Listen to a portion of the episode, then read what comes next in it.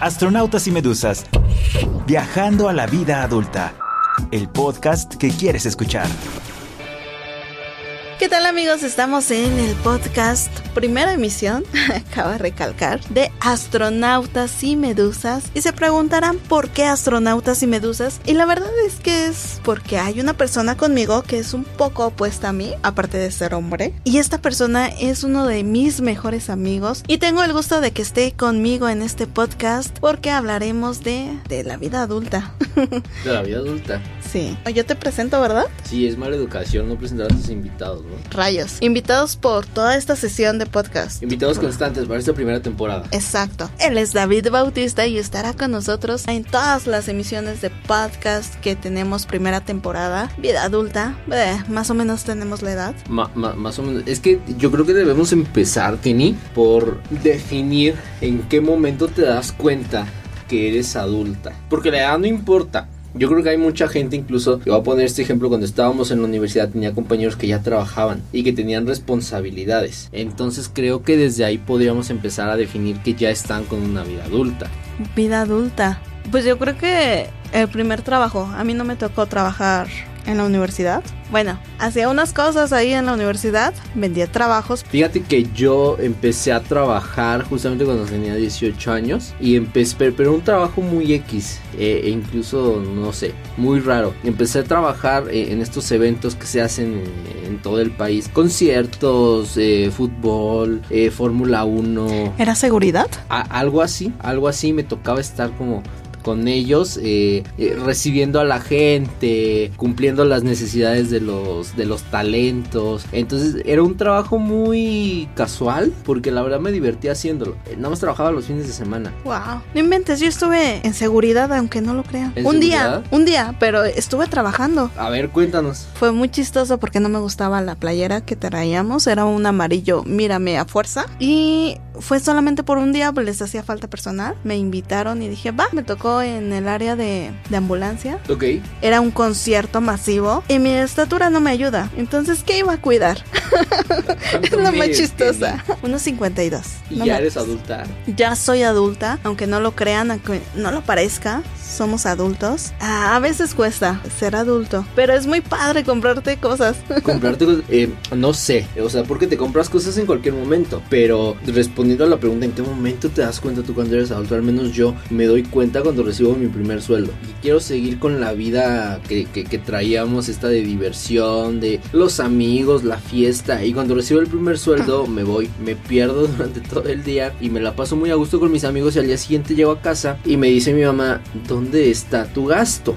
¿Qué vas a comer? ¿Ya tienes para tu, tu traslado? ¿Cómo te vas a trasladar? Y es cuando me doy cuenta que, oye, creo que tuve que haber ahorrado un poco porque ya no me van a apoyar en ese sentido mis padres. Exacto. Bueno, yo ya el primer empleo medio formal, medio porque pues no estaba como, como avalada con un contrato, pero ya me pagaban, eh, era asistente. eh, ahí me doy cuenta que, que el sueldo era bajo y que a mis papás les alcanza para todos. O sea, son papás. Ya estaba el refri lleno, eh, comidita, todo. Pero si no se educaron, creo- a ti también, a, a aportar algo a la casa. Aunque en esa ocasión te olvidaste. Sí, fue un desahogo completamente.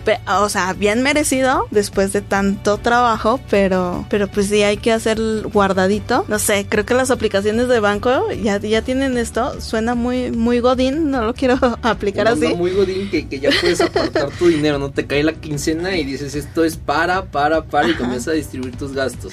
Exacto, eso es lo que a mí me, me gusta. Bueno, yo por lo menos no me gusta traer tanto dinero. Sí. Este, siento porque que... Kenny es rica. No, no soy rica, pero cuando lo tengo en mis manos es mío. Me duele darlo, aunque ya lo haya consumido. Entonces, preferible hacer una transferencia y, y pues nunca fue mío. Algo así es mi visión tonta. Algo así, ya como lo físico. Creo que eh, va un poquito más enfocado a tener las cosas en tus manos y el desprendimiento que puedes tener tú con las cosas. Que, nuevamente es el tema que, que queremos tratar hoy, ¿no? Desprenderte de, las cosas que tienes, desprenderte en este caso de toda esta irresponsabilidad que traemos anteriormente desde la juventud y, empezar a, retomar ciertas actividades que, tenías por ahí comentadas y a mí me, viene mucho a la mente esta frase de, que un padre puede mantener a, siete hijos, pero siete hijos no pueden mantener a un padre. Fuerte. Es muy fuerte, pero también es muy real. Hemos visto muchos casos en los que se pelean por la herencia, pero resulta que nadie se, se ocupó de los padres en el momento en el que más los necesitaba, ¿no? O el otro caso es que hay muchos afortunados que el dinero que ganan es para ellos. O sea, que no, no aportan un peso a, su casa y está válido también, ¿no? Es válido, pero también hay responsabilidades detrás de eso. Porque a pesar de que percibes tu dinero y, dices no voy a aportar nada a la casa o, no tengo nada que aportar, pero ya no es lo mismo, o sea, ya no es como que tus papás te digan vamos a ir de shopping y te vamos a comprar diferentes cosas. O sea, ya lo tienes que hacer tú. O sea, aunque no aportes nada a la casa, ya también tienes que preocuparte tú por ello. Si se te antoja un dulce, unos chocolates, un chocolates amargos, que yo soy fan de ellos, pero si te antoja incluso eso, ya lo tienes que pagar tú. Y entonces eh, volvemos a lo mismo, el desprenderte de, una vida que traías para poder eh, retener ahora nuevas actividades y hacerte cargo de ti mismo. Exacto. Y aparte que, que ya no te levanta tu mamá. Ese es un punto importante porque antes le decías, tengo que estar a tal hora y te levantaba como dos horas antes, tres horas antes. En mi caso me decía, ¿no? Ya se te hace tarde. Pero pues ahora es obviamente afortunados con el celular, poner tus alarmas. Sabes que debes de llegar a tu trabajo, sabes que debes de cumplir con un horario porque si no, pues te pueden descontar. Y, a ver. Los descuentos, otro, otro punto ¿no? Yo cuando recibí mi primer descuento, e incluso viene creo que en la ley, ¿no? Que al tercer descuento te descuentan un día. algo así, ahí, ahí nos van a corregir. Pero el punto es que es, que es un descuento de, día, por, día. Entonces eh, resulta que cuando recibo yo mi primer descuento es como, ¿qué está pasando? O sea, ya me quitaron como 700 mil impuestos y ahora me quitan otro día por retardos que tuve. Entonces ahí también viene otro shock de decir, ya no es una falta. O sea, ya no es porque llegué a la escuela y me quitaban una asistencia.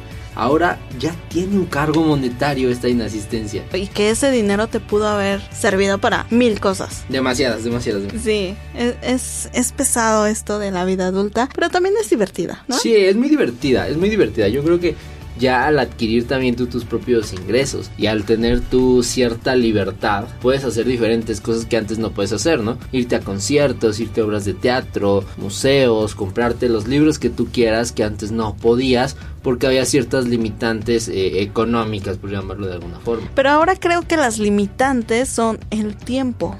porque yo iba a muchos conciertos y me la pasaba genial, ¿no? Es un desestrés muy rico. Pero ahora con el tiempo, los horarios, como que a veces no, no hay esa facilidad. O sea, ser adulto implica ya no tener tiempo. en algunas ocasiones, ¿no? Pues mira, creo que depende cómo administras el tiempo. O sea, aquí ya también viene como parte de cada personalidad. Eh, al menos yo, yo decido tener tiempo como para estar con mis amistades, estar ahorita aquí contigo y, platicar, ¿no? Eh, creo que también depende un poco de la administración del tiempo que puedas tener. Luego te paso tu cheque. El cheque, ok.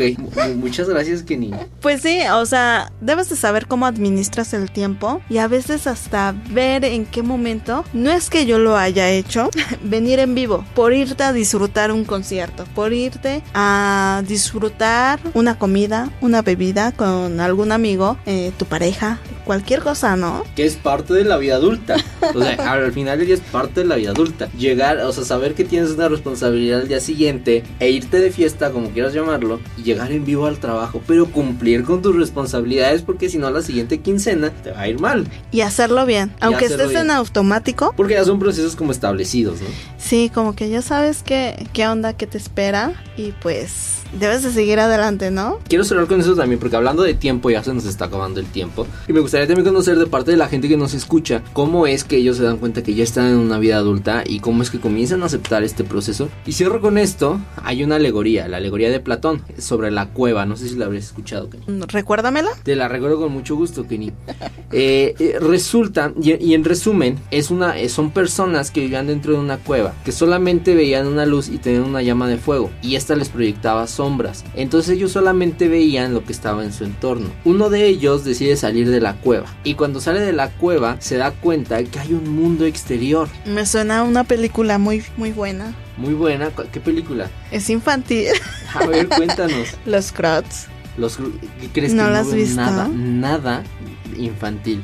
Híjole. Explica esta alegoría. Ok, continúo. Resulta que la persona sale de la cueva y comienza a ver todo lo que estaba a su alrededor. Comienza a, a, ver que había colores, el pasto, el agua, el cielo, el sol, la luna. Comienza a identificar estos factores que dicen dónde he estado metido todo este tiempo que hay un mundo afuera. Cuando regresa a la cueva la gente lo tacha de loco y comienzan a criticarlo y a juzgarlo. ¿Y, y por qué cierro con esto? Porque al final del día, cuando nosotros salimos de este caparazón que es la, la, la niñez, porque somos unos niños todavía. Cuando salimos de este caparazón de la niñez, nos damos cuenta que hay un mundo afuera y que tiene tantas complicaciones, pero también tantos privilegios, que es cuando yo quiero concluir que te das cuenta de la vida adulta, que hay un mundo afuera y que te falta mucho por aprender y por disfrutar. De verdad que es mucho. Pues aquí concluimos este podcast. Tenemos una canción, ¿no? Una canción, ¿cuál te gusta? La verdad es que no teníamos planeado una canción, pero ¿cuál te gusta? Yo estoy muy obsesionado ahorita con, con Brújula. Brújula, no los he escuchado,